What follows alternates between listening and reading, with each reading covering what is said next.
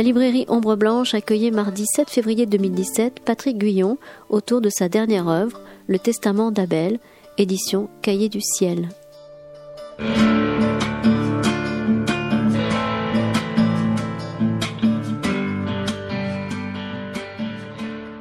Euh, donc euh, bonsoir, on a commencé un petit peu, on a brisé la glace de façon un peu informelle et finalement ça me va, ça me prend un rebrousse-poil, moi qui suis très formel. Bon, euh, et donc j'ai structuré mon exposé en trois parties non pas parce que je suis professeur ou j'ai des professeurs, c'est pas ça, mais ça s'est trouvé comme ça. Bon, d'abord, je ferai quelques remarques sur précisément la difficulté pour un auteur de de quoi de, de sortir de son corps euh, de papier pour endosser dans pareilles circonstances euh, cette voix contre nature qu'est la voix de l'écrit.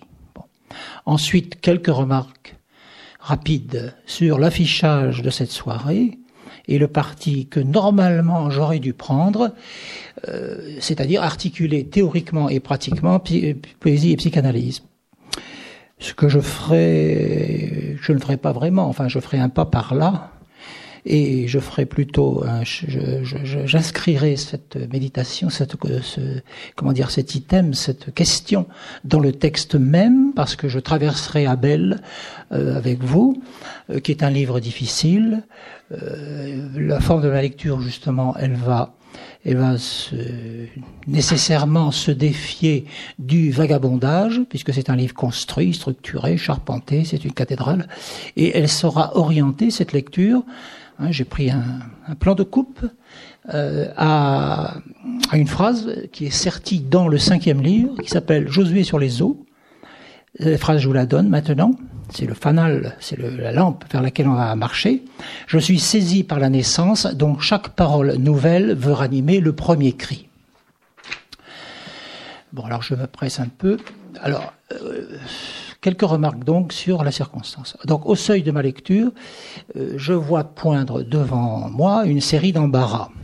Car où que je me tourne, je me sens perdre pied. D'où cette volonté toujours de de tenir, de, proposer une, parole tenue. Donc, père de pied, pourquoi? Parce que sur un plan personnel, ce livre m'oblige à jeter un regard d'ensemble sur ma vie, et dans le pire moment, évidemment, celui où elle se recroqueville, hein, où très, très objectivement, euh, cette vie rétrécit. Au plan conjoncturel, je suis embarrassé euh, au regard du programme affiché, je le disais à l'instant, qui vous aura donné un motif clair ou très obscur, c'est selon, pour venir vous asseoir à côté d'inconnus, pour écouter un inconnu pendant une heure. Donc embarrassé et même, je dirais, tétanisé, et du côté de la poésie, où il peut sembler que je sois légitime, quand on regarde la biblio, bon, et du côté de la psychanalyse, dont j'ai imprudemment prononcé le mot. Alors, a une troisième, un troisième embarras, c'est au plan conceptuel. Euh, cette difficulté que je viens de dire, ces deux difficultés s'accroissent du fait que je me tiens devant un sujet absolument énorme, qui dépasse mes moyens, probablement, m'accordant secrètement avec le mot de Lacan, dans Séminaire 5, personne n'a jamais abordé ce qu'est véritablement la poésie. Alors, je devine évidemment que euh, ce soir, nous pourrons tout au plus éprouver ce défi et non pas le relever. Comment faire en une heure, bien sûr. Et d'abord, le constat d'une contradiction entre le grand jour de la publicité, au sens propre, l'exposition directe ou indirecte sous, la forme, ou indirecte sous la forme d'un livre, et ce serment qui m'habite, et auquel j'ai fait une allusion à l'instant, en forme de devise, j'espère qu'ils ne me remarqueront pas qui remarqueront un livre et pas l'homme, évidemment. J'ai eu souvent la tentation du pseudonyme, voire de l'anonymat. D'ailleurs, c'est ce que j'ai fait. J'ai fait circuler des poèmes sans ma signature. Le risque de cette rencontre étant du coup que vous, vous confondiez ce livre et ma personne, et que moi, sorti des catacombes, de mon abri de pages imprimées, je vienne à éprouver, au-delà du malaise, une véritable honte. Mais d'un autre côté, il y a une urgence qui prend à rebours cette, ce malaise.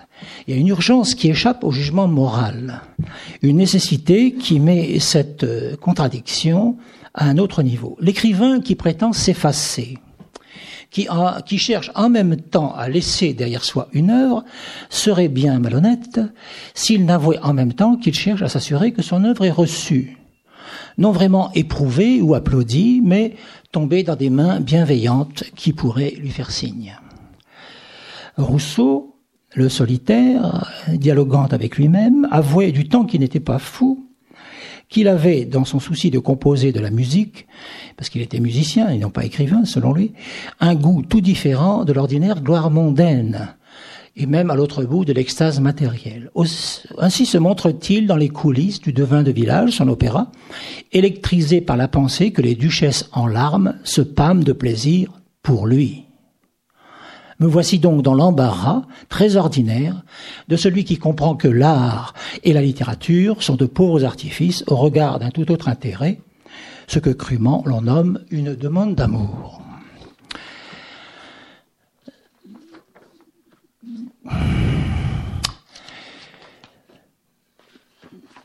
Voyons, je me suis un peu perdu.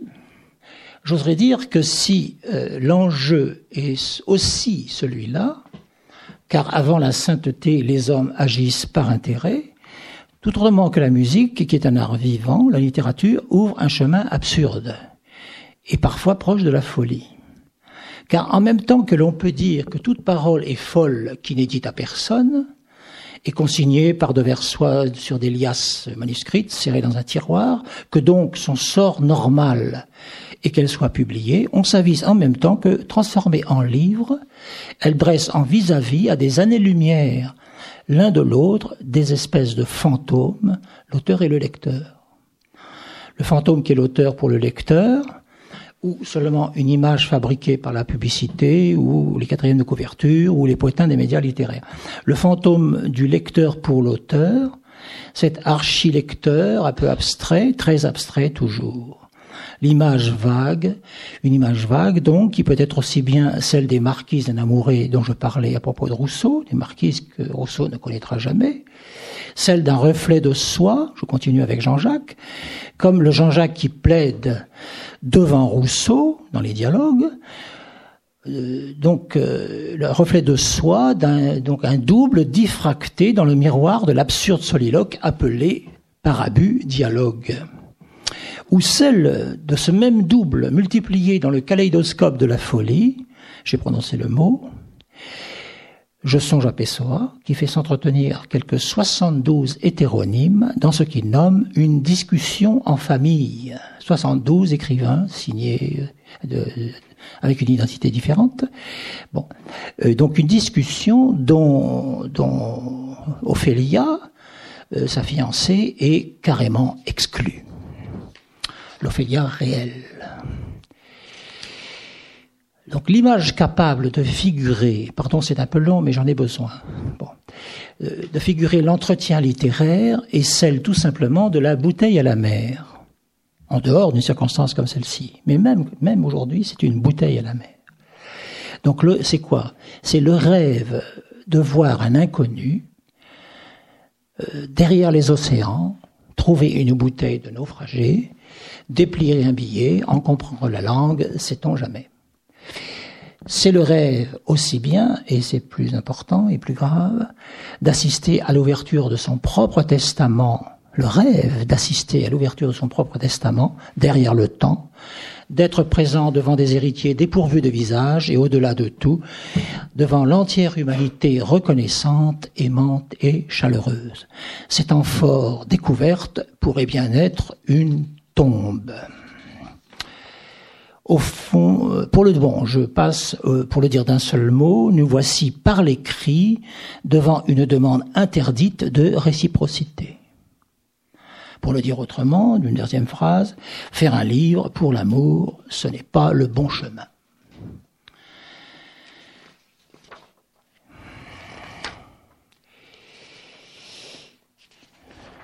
Et donc, ici venu, si donc, ici venu, je m'avisais, après Platon, sur des bases naturelles, la rencontre, comme aujourd'hui, ou le tête-à-tête, ou l'entretien, ou la lettre, qui est une rencontre différée, mais c'est quand même quelqu'un qui parle à quelqu'un.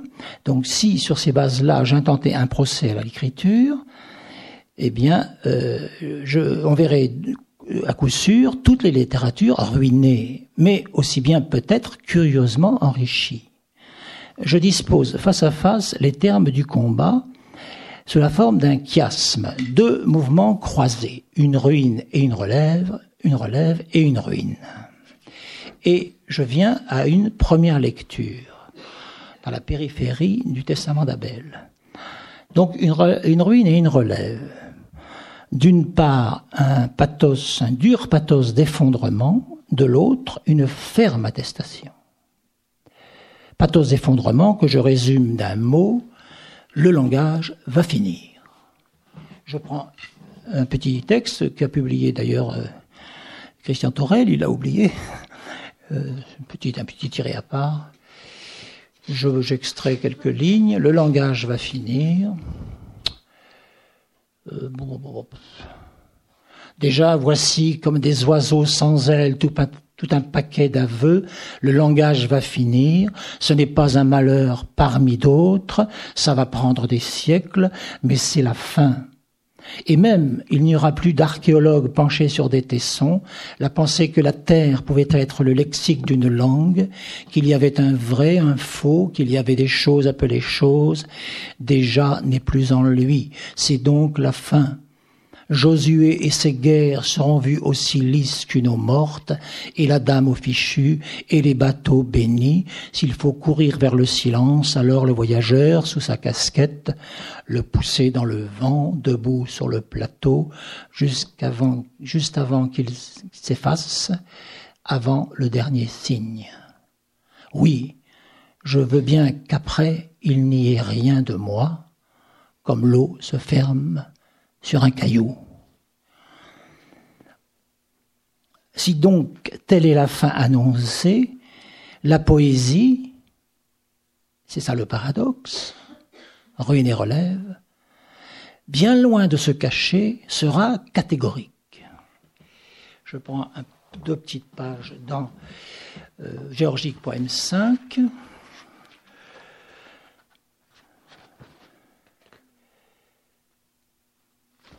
C'est le prologue, parce que j'appelle ça prologue au style sévère, comme celui-ci d'ailleurs. Bon, pardon, il faut sourire un peu. prologue au style sévère, c'est le, titre du, prologue du livre. Euh, on peut choisir encore de laisser croître la mauvaise herbe et pour cela dire je. Dire que je campe sur les frontières à endurer les vieilles consonnes pour repousser la mort plus bas. Mais si je force la langue et ses rébus comme un grand coup de bêche pour lire le sol aujourd'hui, ce n'est pas pour chercher la note fondamentale, mais pour trouver une phrase simple, capable de retourner les rois. Tout l'or qu'on lance en l'air avec des pelles de bois ne vaut pas la confiance. Ainsi je bâtirai, ce blé qui retire la confiance sera banni d'ici.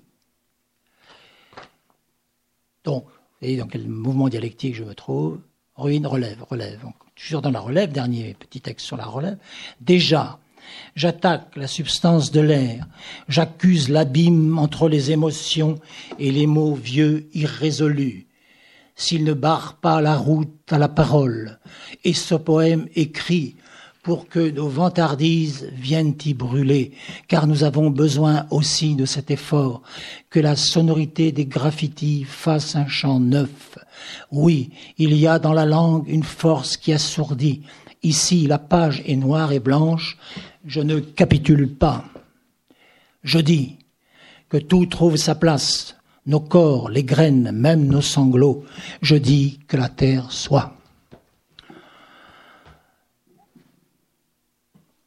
Quoi que soit le langage, donc, la poésie, vous le voyez, doit être sans discussion. Alors, on a parlé d'emphase, d'attestation, évidemment, d'emphase. J'ai prononcé une fois une phrase hein, au seuil d'une lecture, comme ici, car il faut que cela soit dit une fois sur la terre. On a même parlé d'outrecuidance, euh, grogne qui grogne, mais enfin on a dit outrecuidance. Oui, pourquoi irais-je dire autre chose que ce dont il s'agit? J'ai l'impression, je ne sais pas si... J'ai l'impression que c'est Lacan qui parle. Oui, pourquoi irais-je dire autre chose que ce dont il s'agit? Ce, je sais pas quoi. D'autre part, une relève et une ruine. Ruine et relève, maintenant, chiasme, relève et ruine. Du côté positif, relève donc. D'abord, une confiance, confiance que j'ai dite, qui en appelle, donc je peux en appeler à des grands prédécesseurs comme Baudelaire qui écrit à sa mère, qui l'appelle faculté de poésie, la netteté des idées et, c'est ça qui est important, une puissance d'espérance. Ensuite, euh, bon, une autre confiance, je passe, ça m'entrerait dans un autre livre. Euh, une autre confiance, euh, mais tout ordinaire, c'est celle qui m'a fait rêver, ou plutôt m'obséder d'un seul livre, ce livre-ci, ce livre-ci qui vient d'être publié. Ça a été obsessionnel. Cet Abel a été commencé en 85 je l'ai traîné, articulé, changé, amendé, construit, euh, chamboulé, euh, bref. Et le voilà terminé. Donc m'obséder de ce seul livre, comme si c'était le seul. En vérité, il y en a un autre, hein, mais c'est sur un autre terrain, celui-là, on pourra en parler, pour une politique de l'esprit. Mais enfin, donc il y a deux, colonnes doriques, Abel et pour une politique de l'esprit. Donc, et à vouloir, euh, donc, non seulement à, m'obséder d'un seul livre et à vouloir une édition très, très noble, très belle, très classe, comme on dit. Je l'ai voulu, avec l'éditeur, bien sûr. Et même, et c'est ça qui est ridicule même, j'ai imaginé une diffusion rhizomatique par Internet. Voyez, voyez comme c'est absurde, comment une parole comme celle-là peut se balader sur Internet. Bon, ça c'était une sursaut d'énergie euh, qui n'est pas une espérance. L'énergie et l'espérance, c'est pas la même chose, mais ce n'est pas la confiance non plus. Un vouloir, un vouloir, un Kunstvollen, une volonté d'art, une volonté de, de, de, faire quelque chose, de bâtir quelque chose, de créer quelque chose, de laisser quelque chose, je ne sais pas trop. Chose qui, enfin, disons, pulsion, si c'est une pulsion, qui, qui laissait Freud pantois. Il ne comprenait rien à ça. Je crois, enfin bon. Alors donc, du côté positif, ceci, du côté négatif, euh, je lis en page 275 ici, je lis une phrase, oh mais c'est pas la peine, je l'ai là noté, euh, je considère la poésie comme une activité tout à la fois indispensable et vaine, cruelle dans tous les cas. La première forme du doute étant un raisonnement qu'on est élu, un, qu'on est élu par où on est infirme, et que, euh, et que se demander si on a bien rempli sa vocation, c'est postuler qu'elle est peut-être hors de portée et au-dessus de mes moyens. La poésie pourrait être une présomption et une malédiction. D'où certainement cette vanité qu'on trouve page 340. Vanité, c'est un tableau qui est là, tête de mort, avec des machins hiéroglyphiques qui ont l'air. C'est Jeanne Théier, Jeanne Théier, mon ami Jeanne Théier. Et cette vanité, elle a été retournée, elle regarde sur. C'est la, fin du livre. Hein. Elle regarde en amont, comme si, donc, euh, le livre étant terminé, elle aurait des notes, les notes vont commencer. Cette vanité essaie de mesurer en regardant en arrière le chemin parcouru, peut-être 30 années perdues.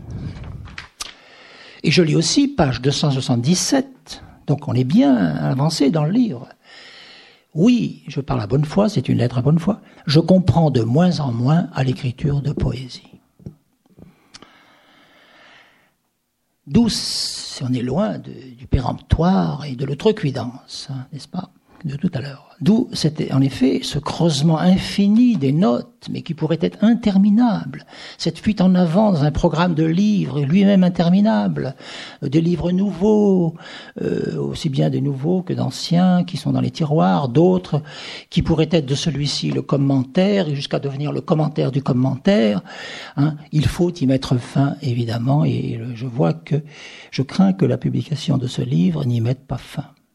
Il faut y mettre fin euh, ou pour ne pas cacher un enfoncement, euh, par honnêteté, oui, par honnêteté, et puis par santé, par, euh, pour ne pour le dire lucidement, ne pas cacher un enfoncement vertigineux qui pourrait être, je ne sais pas, même si je n'ai pas, je ne semble pas cette, ce genre de nature, dépressif en somme. Hein l'enfoncement, le doute, le creusement. Euh, on fait le bilan de sa vie et puis on, est dans une espèce d'aquabon. Je lis enfin, et j'en aurai terminé maintenant, page 263, trois voix d'Arnaud Dabel, d'Arnaud Daniel, d'Arnaud Daniel, pardon, Arnaud Daniel, le maître de, Dante, 263. Pardon, j'ai un mal de chien, j'arrive pas à lire. Les yeux qui sont un peu fatigués. Trois voix d'Arnaud Daniel. Première voix pour répondre à une question curieuse. Mais que sont ces poèmes? Les poèmes ne sont pas sans motif.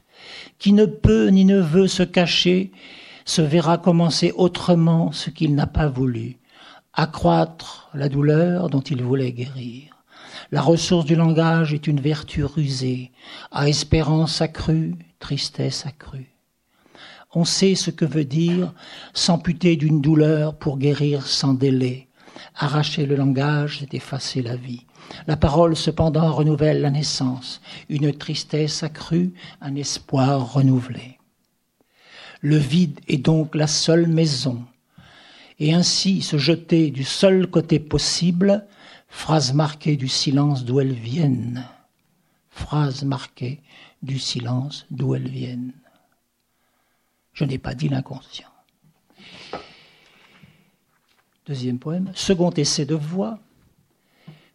Pour le jour du pardon, avec les incisions du cœur pour tout calendrier. L'enfant, l'enfant serait un homme. Ah, fallait-il qu'un conte soit fait du temps si mal vécu et enfin pris le deuil? Mais ce qui arriva n'est pas cette force neuve qui vient au voyageur lorsque, passant la crête au milieu, au mi-temps de sa vie, il se sent allégé au moment de descendre, mais en même temps plus lourd pour le temps amoindri, sans son cœur ralentir au revers de la pente, en même temps que bondir, le regard surprenant qui comprend que la vie rétrécit, comme un drapeau qui claque un grand pays de vérité. Or il peut lui sembler que deux divinités ont suspendu leur force, se font face pour la paix. Oui, c'est bien ce qu'il croit. Mais ce qui vint alors, plutôt que ce repos imaginé, est un étranglement, non celui de l'effort, l'an de la survie, mais un cri revenu dans sa source, se débattant dans plus d'opaque, et au rebours de sa naissance, comme cette phrase qui plonge au fond de soi et qui se contorsionne jusqu'à redevenir le pur son sans vision de son ancienne folie. Poème 3 du refus du poème. Un chant n'est pas un chant dans le seul puits de soi. Il aura beau plaider, ou prier en secret pour celui dont la gorge n'est pas sortie indemne des portes de la nuit. Composer des poèmes, c'est entrer dans un doute qui est toujours un sauf qui peut. C'est aussi en même temps par la vertu de quelques-uns qui ne rusent pas, comme si tous essayaient. Toucher la source noire, dit-il encore, où la lumière est allaitée. Or aujourd'hui, l'épreuve est un congé le voyageur du premier livre, s'imagine-t-on qu'il sait parler Il lui est demandé alors de s'abîmer au feu qui nous affine, pure parole adressée. Oui, congé du poème pour toujours. La parole et l'amour sont exclus de leur terre par des hauteurs de vide, c'est pourquoi je m'y jette comme on attaque un haut sommet.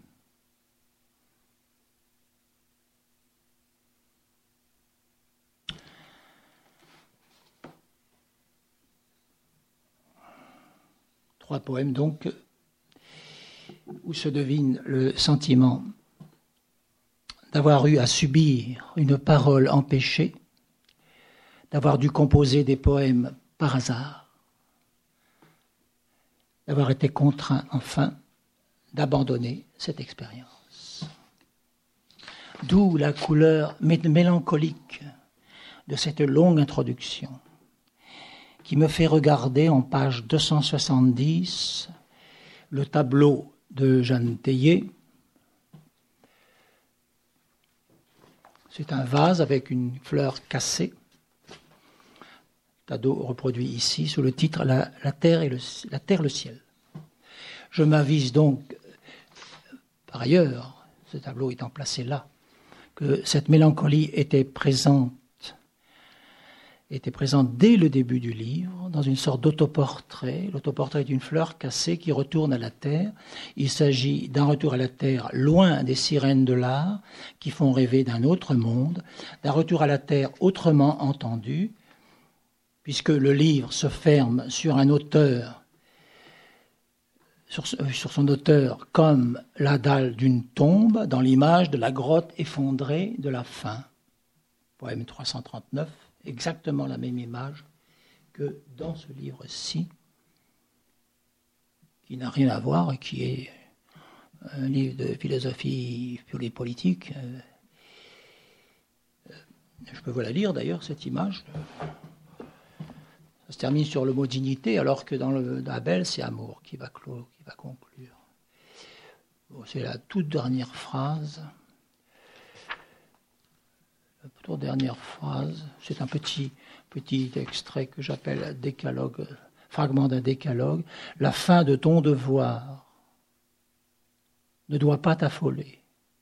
Tu dois songer que toutes ces phrases, peut-être, n'ont pas été écrites, comme si, de toutes nos vies consacrées à l'école, c'est un livre sur l'école, la transmission, il pouvait ne rester qu'une grotte effondrée, entièrement compacte, et de nouveau redevenu roche. Tu peux aussi songer, pour cette même raison, que toute phrase est rendue nécessaire sous le signe d'une certaine dignité. Donc, la fleur cassée, j'y reviens, et on était, le, vase se tient à la fin du livre, mais l'autoportrait en forme de fleur cassée, l'autoportrait, je le, c'est moi qui me le, dis comme ça, en me mirant dans le texte, comme s'il était écrit par un autre.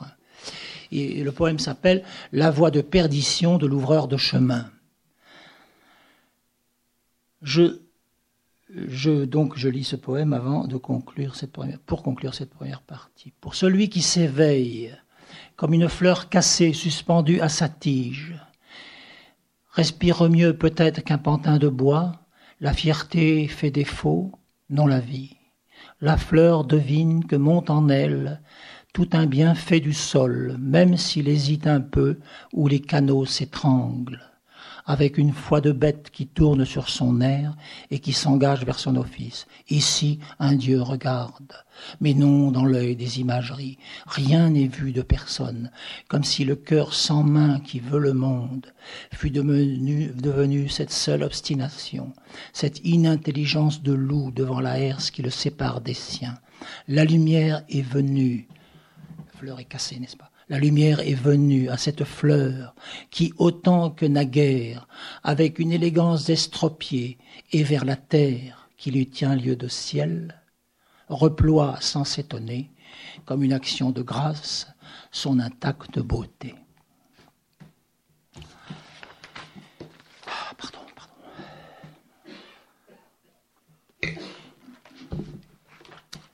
Alors, après ce contretemps, parce que ce sont des retards qui suspendent le moment où on va toucher Abel, même si on y est entré un peu. Que faire après ce contretemps? Peut-être, je me dis que peut-être j'aurais dû tout simplement, en conférencier, compétent, je ne sais pas trop, capable. Donc, euh, pour éviter ce manquement moral de me dérober, hein, ben, j'aurais dû, simplement assumer l'affichage de la petite brochure ici, qui a conduit certains euh, de vous à passer par ici. La poésie est une psychanalyse. Alors, cette phrase, c'est une boutade de, Jean, de Joachim Mouracosta qui m'a donné. Donc, c'est une boutade euh, qui m'a donné le titre de, cette conférence. Hein. Euh, lui, lui, euh, il m'a écrit cette phrase-ci. le, le, Testament d'Abel est un roman d'analyse. Alors, ce n'est ni un roman ni une analyse, ni une analyse évidemment. Quoi qu'il en soit, il est curieux tout de même et significatif que lui ait lancé cette formule et que moi-même, je ne me sois pas récrié, bien que j'ignore tout de la psychanalyse, ou que plutôt je ne la connaisse, comme tout le monde, d'une connaissance de troisième genre, par oui dire, à moins qu'on dise que j'ai une expérience des mêmes abîmes par un autre biais.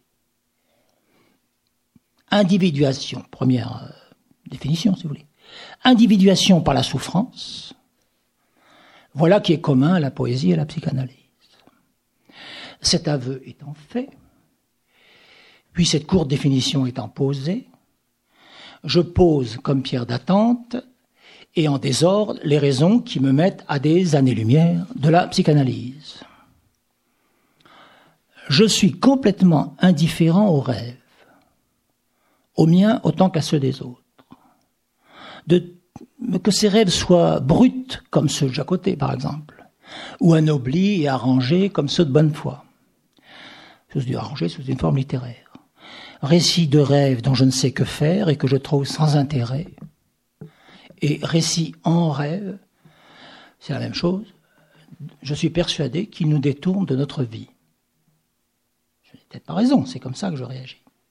Je suis alors deuxième chose, je suis complètement stupide devant la notion d'inconscient, en désignant par là moins cette chose qui informe le langage qu'une sorte d'artefact créé par le langage.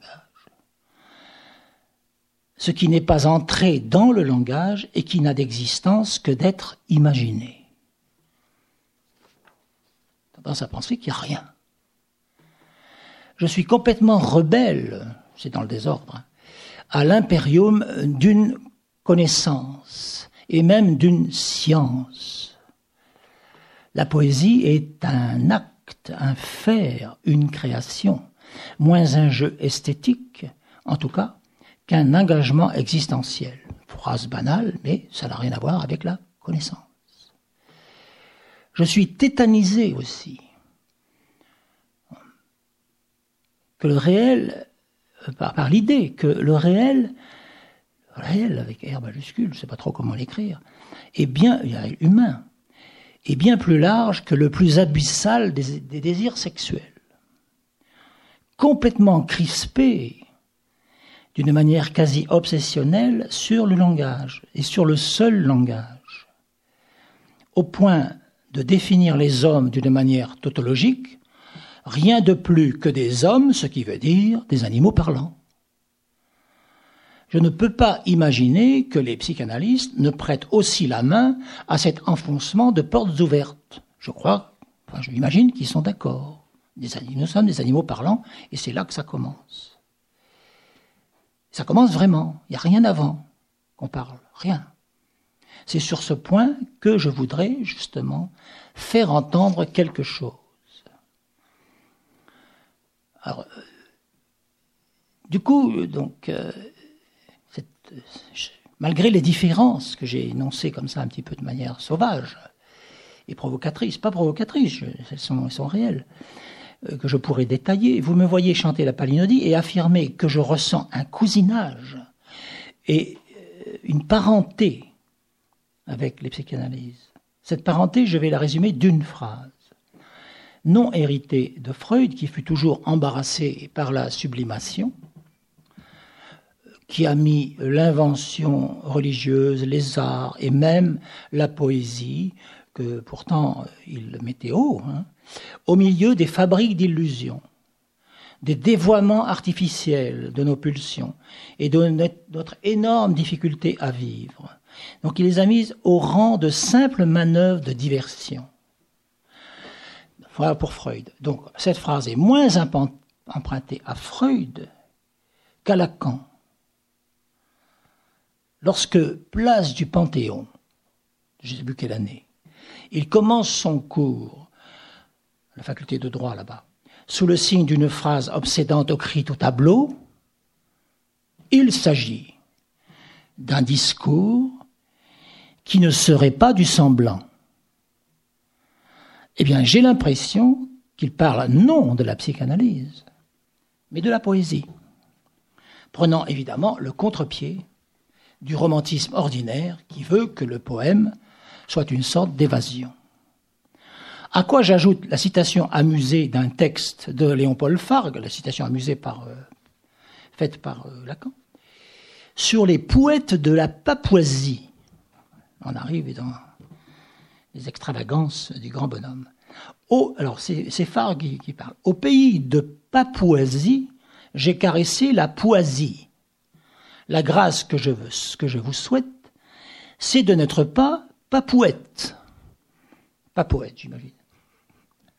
Et au milieu d'autres pirouettes, comme pour s'excuser de se tenir à l'extérieur de la poésie, cette autre perle inimitable de Jacques Lacan, il nous faut potasser, faute de n'être pas poétasser. Poétasser. Pardon.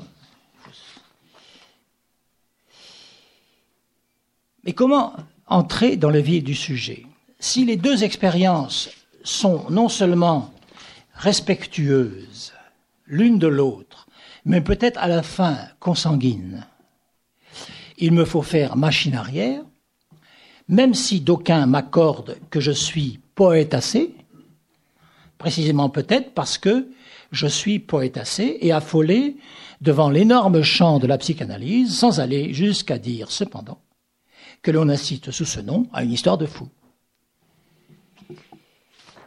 Je me bornerai à dire que nous sommes donc des robates, si vous voulez, mais nous sommes dans, le, dans le risque de tomber de Caribe dans Scylla, si, enfin, je serais dans le risque de tomber de Caribe en Scylla si je m'engageais de ce côté. Évitant certes la difficulté une difficulté pour tomber dans une autre, deux autres, trois autres à l'infini, bien plus profonde, l'une personnelle et abyssale, celle de vouloir faire une psychanalyse de contrebande, en parlant par exemple de ma relation avec la personne d'Yves Bonnefoy, qui fut oedipienne en son temps, à l'œuvre d'Yves Bonnefoy, qui est devenue euh, relation à cette œuvre qui est devenue très réservée, très, très critique, très rugueuse et très critique avec le temps. L'autre, donc, une, une autre difficulté, c'est une difficulté théorique ou faussement théorique, mais qui ferait ouvrir imprudemment une seconde boîte de Pandore, celle des élucubrations spéculatives. Je devrais encore entreprendre, si j'en étais capable, un examen théorique et pratique de ces champs d'expérience concurrents que sont la poésie, la philosophie, l'anthropologie, la psychanalyse. Je ne parle pas de la défunte linguistique. il y a une dernière euh, un dernier risque, qui est pratique celui-là, c'est l'énormité d'une tâche qui pousserait à entreprendre à chaque fois un nouveau livre. Ce n'est pas l'infini qui commande, il faut bien s'arrêter. Donc je ne m'engagerai pas de ce côté. J'ouvre, je montre une porte qu'on pourrait pousser un jour, si Dieu nous prête vie et si ça vous, ça vous chante. On pourrait se revoir. Auparavant, il nous faut lire avec patience et sans nous encombrer de l'autre questions métaphysiques qui viendront à leur. Je pose comme pierre d'attente en vue d'une autre réunion ces deux propositions croisées en opposant là une poésie ou la poésie, ce qui est un non-sens d'ailleurs, cette phrase n'a pas de sens, si c'était une entité, et une psychanalyse. La poésie est une psychanalyse. Parmi toutes les, ça veut dire quoi en somme? Parmi toutes les psychanalyses, une psychanalyse, il y en aurait une qui pourrait être la poésie. Et parmi les poésies, il y en aurait une qui pourrait être une véritable psychanalyse. Je viens à ma troisième partie. J'espère avoir évité que ne soyez pas tenus, hein, si, des gens ont des engagements, ils s'en iront. Mais moi, j'ai décidé que parler d'une heure, c'est tout. C'était le contrat. J'espère avoir évité l'insignifiance spectaculaire d'un jeu de société, essayant de faire de cette heure, avec votre aide, une sorte de Shabbat. Éviter aussi l'obscénité d'avoir à déplier mon âme devant des inconnus. J'ai longtemps indiqué une réserve qui ressemble à de la honte. J'ai évité l'outrecuidance de croire que cette exploration toute singulière, littéralement idiote, est profitable à d'autres, qui ne sont pas de cinq spectateurs au bord de mon chemin. Je suggère à présent de lire un peu ce livre monstrueux qui a pris à l'auteur non sa substance, mais toute sa vérité possible, qui se tient dans le monde comme un objet énigmatique comme les statues de l'île de Pâques, où tout compte fait pour lui qui le regarde juste avant de mourir comme un objet indifférent. Mais de manière plus simple, moins pathétique, je prendrai le parti de regarder ce livre du dehors, comme s'il avait été écrit par un autre. C'est un livre qui est beau. Malgré mes doutes de tout à l'heure, je suis reconnaissant à l'éditeur d'avoir admis qu'il soit ainsi. C'est un livre compact une sorte d'Himalaya qu'un lecteur de passage peine à gravir. Cette image de l'Himalaya, c'est Muracosta aussi. C'est une montagne. Il ajoute, mais il y en a deux. Il y a l'autre là-bas. C'est un livre construit au point qu'on a parlé de temple et même de labyrinthe, de, de vaste architecture labyrinthique, donc, qui réclame du lecteur une patience fondée sur quoi? Non sur sa compréhension, c'est une patience fondée sur un pari. C'est un livre dramatique, au sens grec, traversé par une intrigue, tout à la fois existentielle et conceptuelle. Chaque décision et chaque pas paraissant méditer et s'enchaîner dans un discours. Alors le plus simple serait d'abord de regarder la table des matières, enfin d'avoir, d'en voir les avenues, les stations, de lire les titres, tout un système d'écho. C'est une lecture bien moins superficielle qu'on ne croit.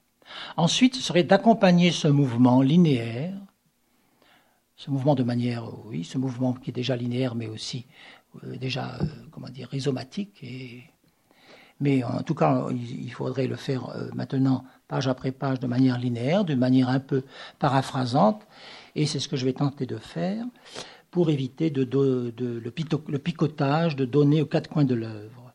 De la sorte, on verra apparaître un édifice particulier, non pas un temple, mais un tombeau, comme je l'ai déjà dit, me référant à Proust, s'imaginant lui-même la momie de son œuvre.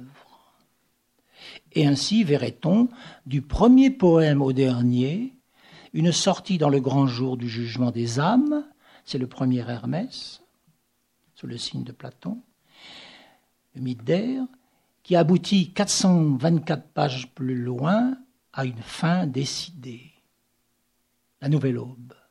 On part donc des enfers, de la nuit des enfers, et on arrive à la nouvelle aube. Étrangement, cette nouvelle aube, c'est dans cette nouvelle aube qu'il y a l'image du tombeau sous la forme d'une grotte effondrée. J'en ai déjà parlé.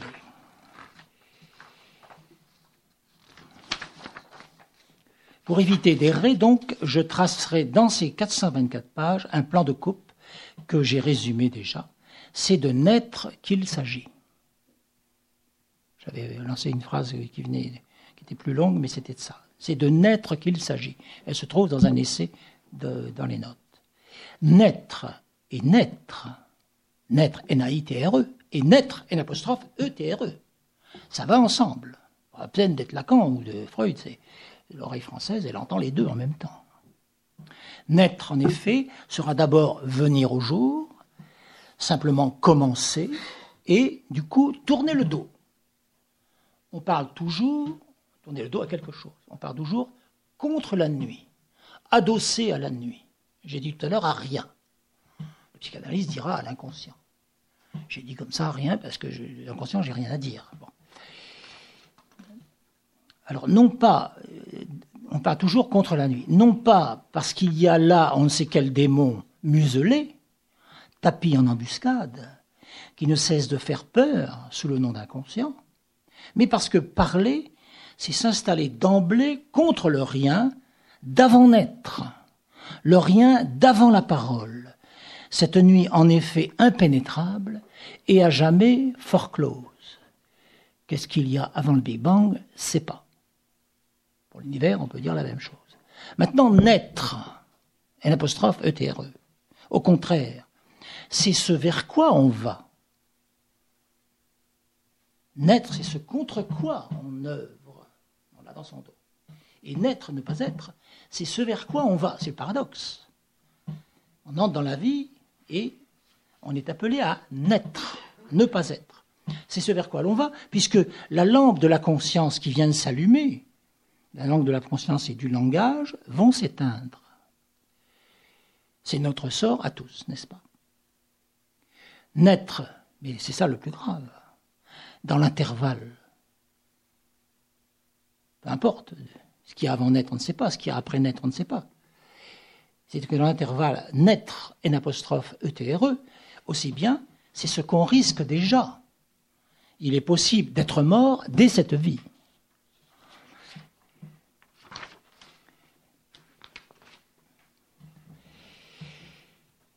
Je commence par une scène primitive. J'utilise à dessein le mot de la psychanalyse pour peut-être signifier combien cette scène est différente, celle venue après coup et à jamais fort close de l'entrée dans la vie. Je m'en suis avisé comme ça, chemin faisant. Tiens, je l'ai mis là, il est là. Bon, puis après, il y a un système d'écho. Puis cette naissance euh, s'avance, et puis elle prend d'autres formes. Donc, page 20, il y a l'aveugle né. Scène primitive, j'ai dit. Il n'y a pas papa-maman là, il y a de l'humain qui s'étonne. Longs murmures agréés. La rue qui vocifère comme un soleil de juin paraît une confidence, retenant loin ses flèches derrière cent portes aux lourdes draperies de soie. Une mémoire le sait, encore des yeux sans front se lèchent à des herbages, encore s'enlacent au sang, dans un néant d'abeilles avant que se divise ou qui même pouvait voir. La peur elle-même voulait être vivante. Encore j'écorche toutes mes peaux, et mieux qu'aux anciens, bruits, mais encore suis-je nul et plus fermé qu'un point. Voilà la scène primitive, l'aveugle né, page 20. Et on va courir plus loin, euh, mais on ne va pas passer sur chaque euh, station, bien entendu. Derrière, il n'y a rien. Devant, il n'y a rien. Derrière, il n'y a rien. Page 75. Je lis mal parce que j'ai de la peine à lire, euh, à déchiffrer, je veux dire. J'essaie de mettre les lunettes. Il sait aussi que le silence, comme ces amantes en rêve inconnaissables, n'est qu'une piètre figure, sauf au suicide de l'esprit, au retour dans le lieu où avant que l'Adam fût lui-même, nous existions déjà, à cette pensée qui nous survit toujours, bien antérieure à la mémoire de nos cellules, à quoi aussi il peut rêver, le voyageur oppose qu'il se dévoue à un tout autre échec, au simple pas du souffle. L'image elle-même vient au secours de la faiblesse dans un combat d'images. Devant, il n'y a rien. hormis la peur Ou seulement après coup, après coup, l'idée d'un cri ou d'un appel 123, un poème qui qui n'a pas de titre.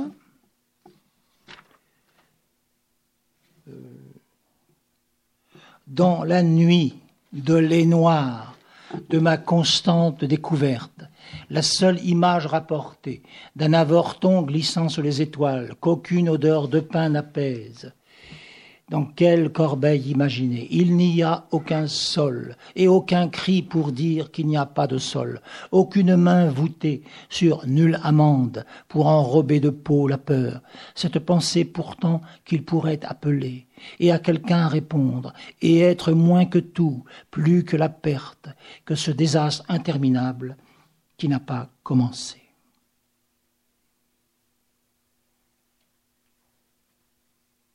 Devant donc il n'y a rien hormis la peur. Il y a quoi? Il y a le désert du langage et il y a le désert de l'amour. Le désert du langage, en faisait comme ça que je lis ce poème. Il y a des labours pour personne, la terre semble damnée, et s'il reste une maison comme une conque illuminée, c'est dans une autre vie. Un feu froid nous accueille. Toutes les salles sont vides. Un vent trop fort fait rage et il faut décider d'une sorte de silence ou bien du moindre son d'une paix disparue. Peut-être décider d'un impossible chant. Voici l'amende qu'il promet.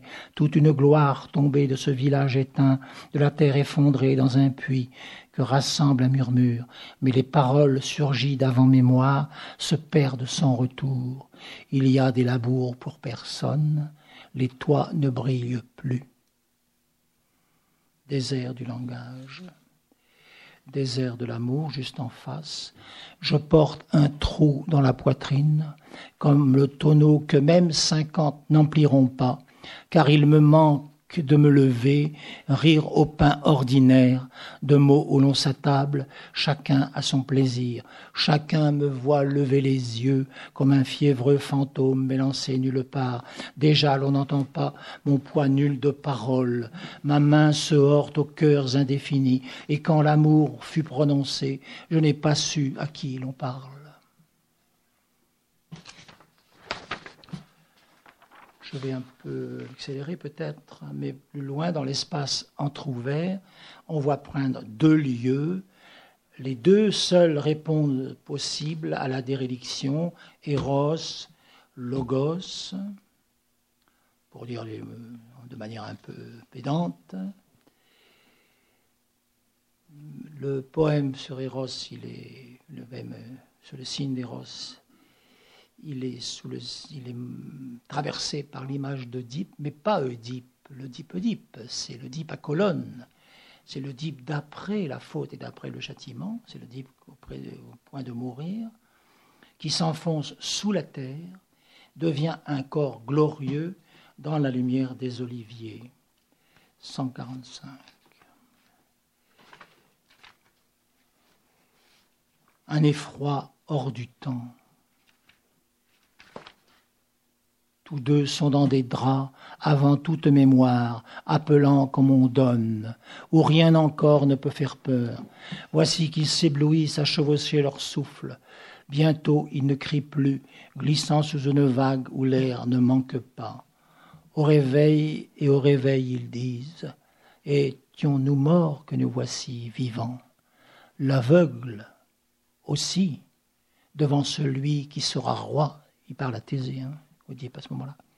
L'aveugle aussi devant celui qui sera roi, s'enfonçant dans la terre jamais jusqu'à la bouche, prononce le même oracle qu'à l'endroit de sa tombe. Le ver contre la nuit s'envole aux mains des oliviers.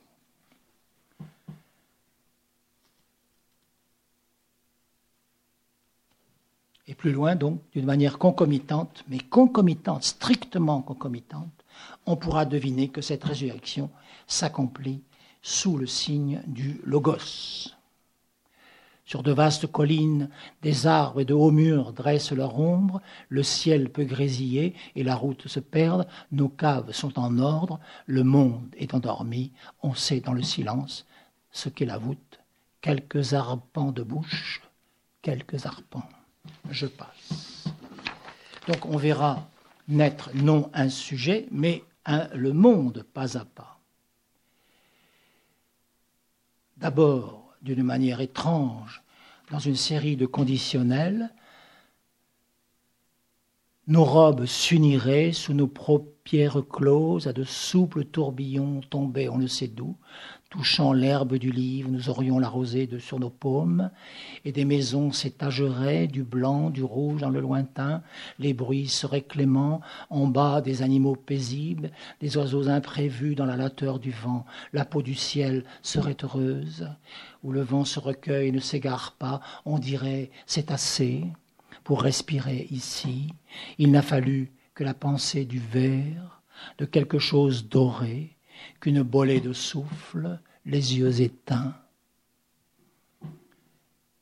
Et surtout, donc là on est encore au premier tiers du livre, à la fin, le tout dernier poème, dans l'ouverture des yeux qui cheminait de la manière que j'ai senti de manière un peu rétrospective, d'une façon un peu rétrospective, un poème qui s'appelle Midi.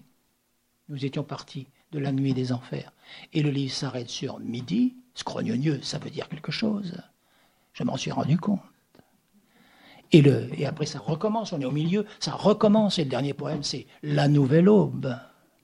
Bon, ça prestille la rage, la rage de naître n'est jamais guéri. Bon, bref, midi. Et là, un poème japonais. C'est pas un haïku, il fait dix lignes, mais un poème japonais, enfin, miraculeux, au point que la poésie s'arrête. Midi. Jardin d'été avec des herbes et une maison en tôle où l'on range les outils. Un feston de ciment définit les allées des briques ici et là, une pompe à bonne hauteur sur la citerne d'eau, et partout des insectes pour montrer le silence. Il y a les mains non loin de là de ceux qui ont pensé aux fleurs et aux poireaux. Même l'arrosoir posé à terre ne fait pas peur.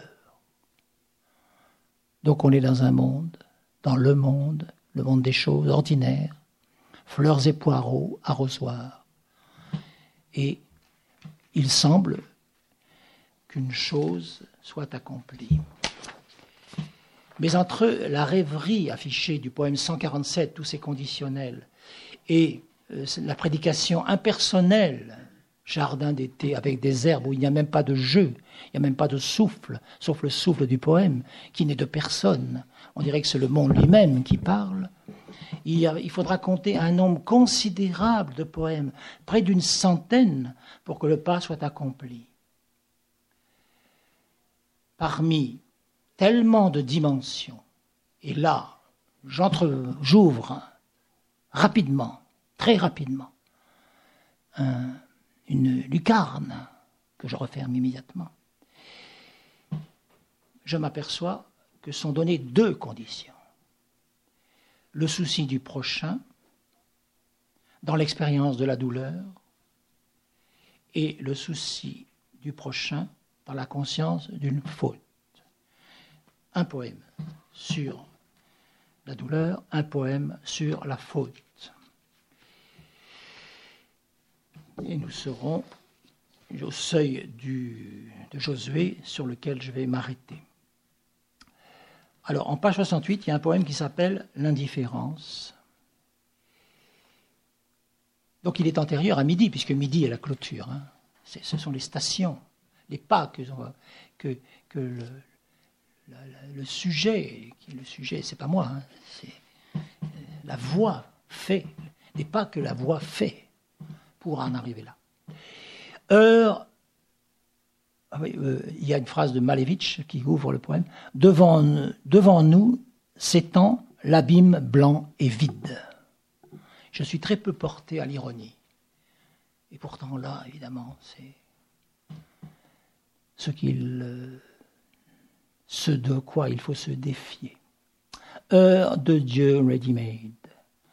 Rien qu'une chose perdue, rien de plus qu'un canif égaré, comme sorti de sa poche, tombé ici ou là, près de la souche où il servit, défait, comme un gâteau de miel ou un bâton de craie, sorti de la pensée, qui dit cela, qui le prononce?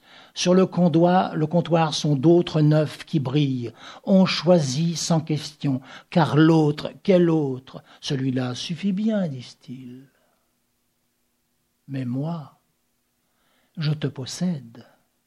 Je n'ai pas à choisir, ni à refaire, comme un qui hurle, non la craie d'un peu de poudre. J'ai ton effondrement vêtu d'une poitrine et qui parle comme le même descendu de la croix, cherchant à respirer. Après la douleur, enfin à côté de la douleur, la conscience d'une faute. Il y a dans, la fin du livre tout un long essai sur, sur la forme d'une lettre à bonne foi qui s'appelle Le cercle des aveux, etc. Bon, bref, je ne vais pas, y revenir, mais euh, c'est un autre fil qu'il faudrait, un autre plan de coupe qu'on pourrait qu'on pourrait dessiner pour lire cela. L'imprescription, faute, elle est imprescriptible. On n'est pas dans la Shoah ici, mais c'est de l'imprescriptible. Une faute ne s'efface jamais. Comme repousser des points des vents chargés de sable, affronter deux fantômes que le temps n'effraie pas, matin jaune sur la ville, dressé comme un rideau quand va couler le sang, et ces deux immobiles, leurs deux douleurs unies contre un pilier. Le visage de l'enfant ne portait pas de larmes, les deux bras maintenus sous le linceul des cris. Eût-il fallu plutôt hausser sur ses épaules une colline vaste, la tailler en pensée mieux qu'un roi, ou hériter de l'impossible selon le temps, comme ramasser page après page le fin débris d'un peuple sans figure, arrêter le récit à la veille des batailles et piétiner des torches qui n'incendieront pas. Dans nos durs lendemains, la même horde ensanglantée, embarrassée de faux, accourt vers le blé et moissonne en sifflant. Nous voici arrivés donc au beau milieu du livre, mais nous sommes à la fin de, cette, de la lecture que j'ai imaginée pour vous. Donc, mais le problème, c'est qu'il y a 200 pages encore. Mais non, mais on a l'impression qu'on a fait un pas. Afin alors donc, afin peut-être de tirer leçon de cette tragédie, plus de poèmes, mais quelque chose, des machins, des mots, des phrases, des, essais, des aveux, des, lettres, des, essais, oui. Donc, pour rendre partageable cette tragédie, hein, parce que c'en est une, euh, dans le vocabulaire non d'une philosophie, ni d'une anthropologie, ni d'une psychanalyse, mais dans celui d'une dramaturgie spéculative. C'est euh, sous cette formule que je résume Josué sur les eaux. Et je m'arrêterai après la lecture si vous en avez un peu, si vous avez un peu de patience. Tiens, ce n'est pas mon livre, parce que j'ai fait des marques. Est-ce que c'est celui-ci? Voilà. C'est un livre qui a été écrit, bon, passons les circonstances, ce n'est pas grave, ce n'est pas important. Josué sur les eaux. On, donc je ne lis pas les titres, il y a 17 stations, je vais passer de l'une à l'autre, en glissant de l'une à l'autre comme ça, comme une eau qui, glisse sur le sol.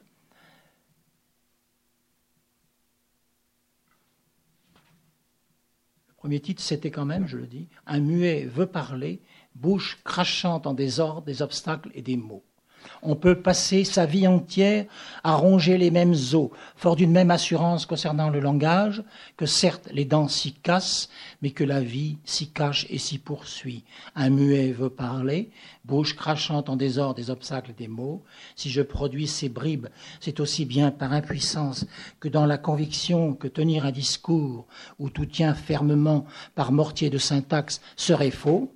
S'il y a du sens Ici, vous le verrez plutôt à la façon dont sont donnés des coups caillots et pierres fermant la gorge et qu'on finit par expulser ou comme des points sortis des cavités mentales où rien n'est à comprendre, or un bouillon qui brûle. J'avance donc d'un côté, le seul où n'est la garantie d'aucune libération. Il faut permettre que je tâtonne, où l'on a cru parler où l'on n'a cru parler que de littérature, on aura pénétré dans une terreur et une folie. Aller au centre qu'on ne voit pas sera d'abord songer que les discours sont faux s'ils ne sont rapportés aux gestes fondamentaux que sont naître et mourir, lesquels, par paradoxe, sont les seuls qui affectent chacun entièrement et en même temps surviennent à son insu. L'intuition est celle-ci. Le point où le poème se place est la séparation. Cette lutte est celle que mène tout homme contre l'inceste, la peur de naître, car il sait qu'il dispose, par le langage, d'une puissance qui peut tout lui donner et en même temps lui prendre tout. Il sait que naître, c'est mourir. L'acte appelé sortie du jour fut celui d'une naissance. Il a fallu le premier livre, la première partie s'appelle le livre de la sortie du jour.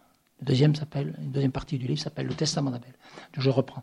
L'acte appelé sortie du jour fut celui d'une naissance. Il a fallu la circonstance d'une douleur particulière et le théâtre dérivé d'une commune mythologie pour le comprendre, et l'invention d'un rite sous le nom de poème pour croire parler aux morts qui ne savent pas répondre, et pour recommencer à son début le circuit de paroles. Peut-être faut-il une autre mythologie pour qu'une lumière trop singulière s'arrache au cercle des aveux, pour que l'épreuve d'un seul soit le progrès de tous. La vie fut avant l'acte et avant la parole. La langue, sans l'achever, accomplit l'acte de la vie humaine. Elle nous installe dans le naissant. Pourtant, qui peut montrer une heure où l'on ait vu une langue devenir homme? Parfois, il semble que nous avons été saisis par le langage pour apporter ici, dans la lumière, ce qu'on a pu garder de ce lointain et pour toujours inabordable dessaisissement. L'idée de la sortie d'une longue préhistoire abîmée dans l'oubli demeure en nous comme un miracle autant qu'une catastrophe. L'infance s'est mis à chevaucher des phrases, cherchant à rassembler à petits pas désespérés des morceaux de matière en vue d'une unité de derrière l'horizon. C'est la loi de tenter l'impossible, comme de tendre les bras pour éteindre un fantôme qui sourit derrière soi. L'aventure de chacun est la même. Je ne suis pas ce dont je viens. Chaque phrase prononcée croit pouvoir le redire, en même temps qu'elle propose, comme le secret de son avenir, qu'une unité sera construite par la séparation. Les hommes qui s'y efforcent, sachant l'entreprise impossible, ont à dévisager une sorte de folie. L'humanité n'est pas seulement l'espèce qui parle, mais celle qui vit de ce qu'elle parle ce qui veut dire, à contrario, qu'elle ne vit pas, qu'elle meurt, que même elle se détruit à défaut de parole, ce qui veut dire, bien sûr, parler, non faire du bruit avec sa bouche, mais parler juste, ce qui peut s'énoncer de façon tautologique, l'humanité ne vit que de parler vivant. Chacun s'efforce d'oublier le claquement de fouet où s'est fait le partage, non une terre après l'autre, d'abord la terre du bien, puis celle du mal, d'abord celle de la vie, ensuite celle de la mort, une seule où il se dresse, vivant et mort pour depuis toujours, comme un arbre aux rameaux emmêlés. Je descends dans un puits peu à peu. Si on parle de familiarité orphique avec la mort, c'est que la langue pour le poète est en même temps naissance et mort. Poème, ce n'est pas feindre, c'est naître. C'est naître, c'est devenir mortel. Et être plus vivant, devenir plus mortel. L'expérience de la vie se donne dans, dans cet éblouissement toujours recommencé, comme une langue qui clignote. Vivant, mortel. Tu es vivant, mortel, dit la douleur. L'arche pour fendre les millénaires n'est pas celle qui aurait engrangé la mémoire avant tout effacement visible. Ce n'est pas même une œuvre, c'est ce pur commencement. Je ne suis que naissance, dit le poète perdu. Ce qu'il arrive que j'entrevois, ce, ne sont que débris. Une frontière est franchie. Toujours nous sommes tombés trop loin, ayant toujours ayant depuis toujours dépassé cet éveil où une haleine énorme soufflait dans nos narines, où un droit bienveillant faisait franchir le gouffre au cœur qui hésitait d'un premier battement, à ceux de cette sorte continue d'interroger ce très vieux souvenir. Quelle main donnerez-vous qui ne soit pas de cette première? Et quelle seconde parole qui ne soit pas du premier paraclet? Avant qu'un coup crève la porte derrière laquelle il semble qu'une dure armée chargée de cris était à nous attendre L'exacte trahison. Celui porté dans de telles mains n'a personne qui le guide. Il est celui qui va chercher dans cet effroi tout la fois émerveillement et premier abandon, pour tous une étincelle. Vous, devant ce délire, pourriez vous effrayer. Dites-moi, s'il vous plaît, de quoi parle ce fou Et lui vous répondrait. Je suis saisi par la naissance, dont chaque parole nouvelle veut ranimer le premier cri. L'homme est le seul être que sa nature expulse de l'expression directe de la nature. Lui est contraint à un détour. Non pas cette sorte de prudence qui se commue ensuite en bégaiement et en peur de parler, mais la terreur émerveillée que le langage est une nécessité. Non pas elle-même l'un des possibles offerts à notre liberté, une sorte d'absolu. À condition qu'on n'oublie pas qu'on ne prononce pas une rose pour rien ni pour personne, mais pour quelqu'un qui tourne son visage vers vous et dont les yeux s'étonnent, se troublent, acquiescent.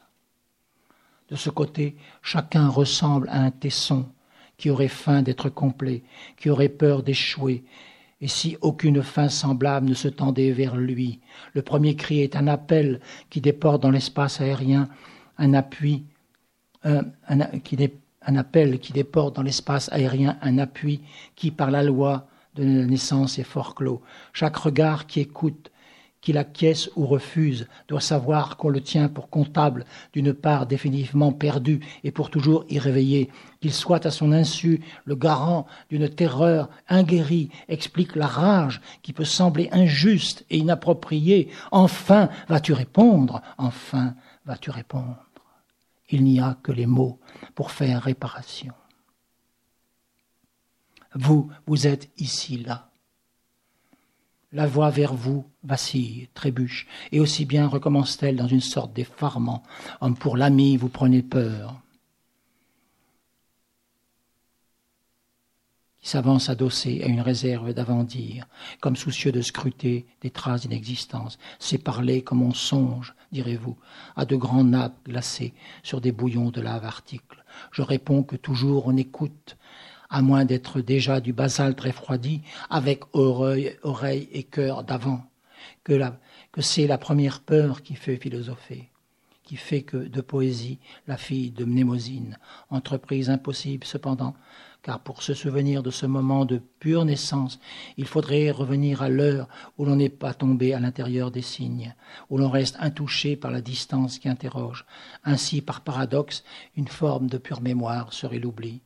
On ne peut que trembler du prix qu'il faut payer pour se sentir vivant. L'éveil est ce moment précis de certitude obtuse. On n'est soi que perdu.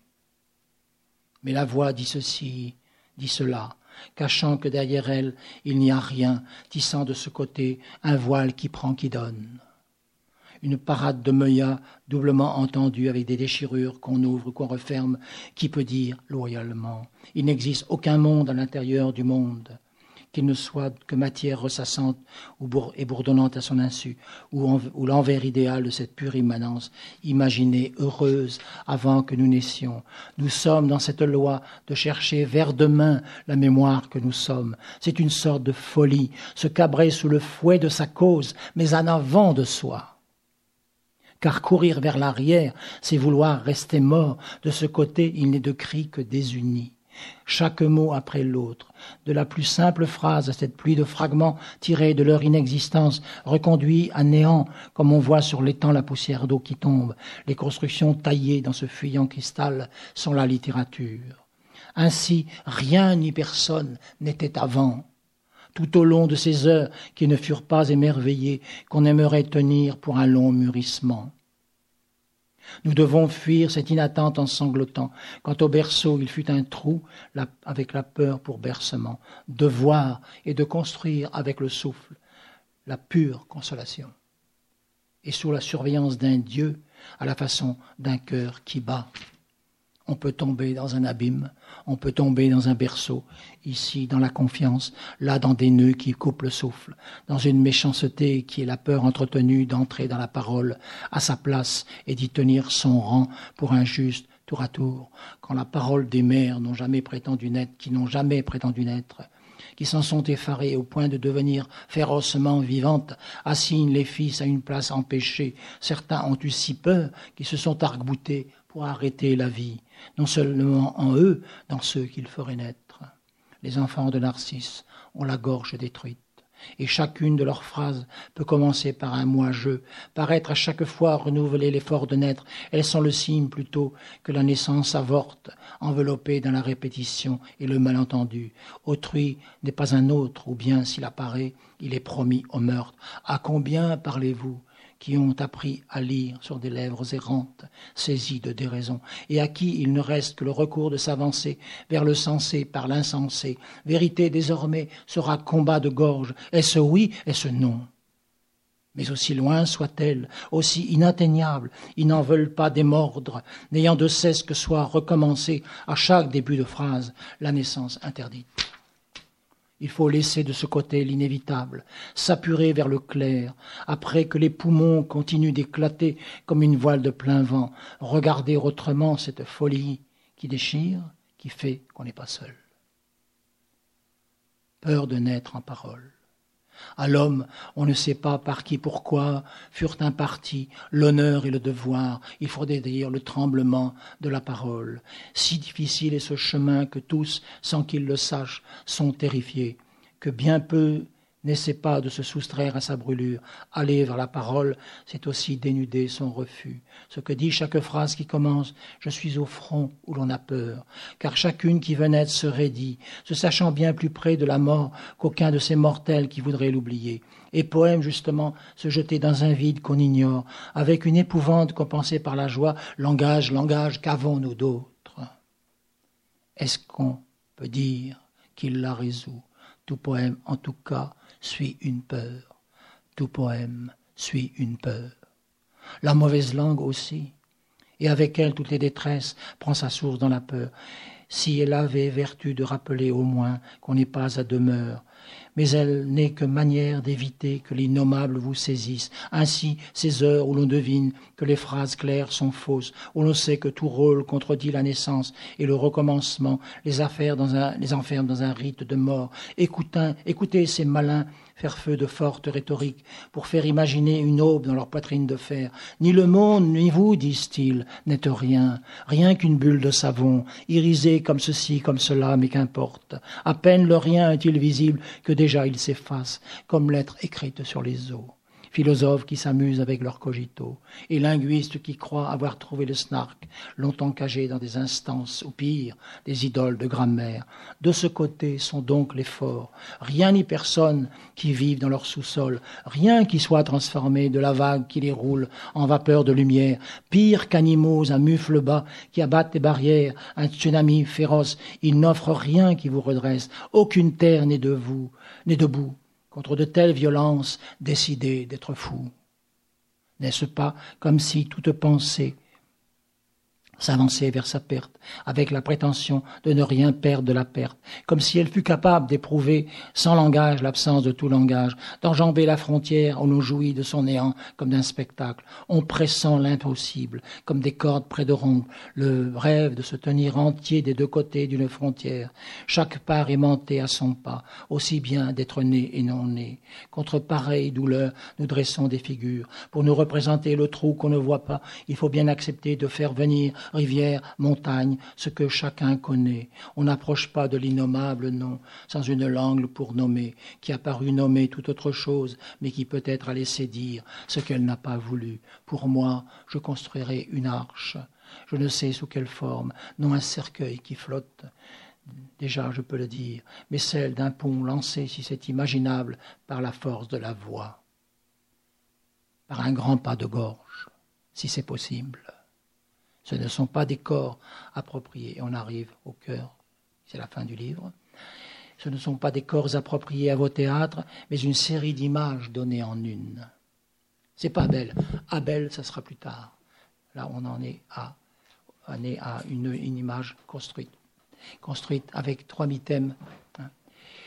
Un Jacob claudiquant de ce côté du fleuve, un Josué immobile au milieu du ruisseau, les chevilles retenues dans un grand bac de ciment, et un David enfant dansant sur l'autre rive. Mais pourquoi souhaiter le sommeil de l'esprit comme si c'était une connaissance, et plutôt que Jacob qui hésite avec une, avec une sorte d'acharnement, que David, musicien, voué à d'autres temples que ceux qu'on fait en pierre, pourquoi ce lourd soldat qui, qui épaissit une armure, qui s'enfonce immobile dans le marais du fleuve? L'allégorie répond elle-même au jeu de ces métamorphoses. Voici que tel un peintre, j'entreprise un Josué, qui a traversé le, Jourdain pour aller dans Canaan, vous le savez. J'en dis que tel un peintre, j'entreprise un Josué, lui essayant un air farouche comme un porte-étendard, couché sous la mitraille, averti de l'issue de ses charges féroces. L'élan tombé d'un coup, ce corps couché sur l'encolure, poussant du fond des étriers avec, euh, poussant au fond des cédrilles avec des jambes de fer et ses aigrettes cassées dégoulinant de pluie, ce ne serait jamais qu'une souffrance d'écorcher prétendument guerrière. J'ai l'impression qu'il faut que je m'arrête. Bon. Je vais donc m'arrêter. Je vais m'arrêter. Dernier texte. Le langage et l'amour, disions-nous. Les deux chemins capable de répondre à la douleur de la naissance, le langage et l'amour. Ou un seul, cependant, comme fait un corps uni aux anneaux d'un serpent. Toujours ce sera croire, recommencer avant la chute. Parler, ce sera fuir, courir le dos, tourner à sa première blessure, de cette façon déjà entrer dans la distance, remettre sa primitive passion au fil du temps c'est entendre pour soi ce qu'entendait Narcisse, qu'il soit possible de regarder ce qui n'est pas touché. Et quant aux vrais visages, qui sont un puits, comme la phrase est un vide, où le sang fond vient à l'idée, c'est aparté avant la fin, dire l'amour, une grâce, est une, est une porte de hasard, où la faiblesse devient vertu. Contre la grâce, il faut faire seul ce qu'on demande pour soi, ou sinon, qui nous aime est déjà condamné. Une recherche égarée, disions-nous sauf qu'il peut rencontrer, affronter sur le manque l'instant où ce qui est perdu se donne avec clarté dans des larmes d'apaisement, où tout ce que les mots sont sur le point d'énumérer, le heurt d'un vase, un colibri, la neige qui tombe avec douceur en ces jours de décembre, même si le ciel souffle du sable, il arrive qu'une poitrine les rassemble et que ces phrases point mortes, loyalement adressées, soient le réduit d'un cœur qui bouge. Et je vous salue avec ce petit poème. Le cœur désemmuré salue les cœurs amis, comme si c'était avril, car le poème s'adresse, ce n'est pas un enclos, et elle est pris, et il est pris dans cette hâte que la naissance renaisse. Voici les premiers jours redevenus argile. C'est une chose certaine, première fois, première fois. Croyez-vous que ça tombe comme duvet, comme flocon dans le trou de l'espace, dans terres pour personne Non, ça ne tombe pas, car la terre se soulève pour notre court instant, comme l'éclat d'un caillou ou du gel sur la route, où c'est toujours le dernier pas. Il n'aura de victoire que d'essayer encore. Le cœur ne peut faire plus.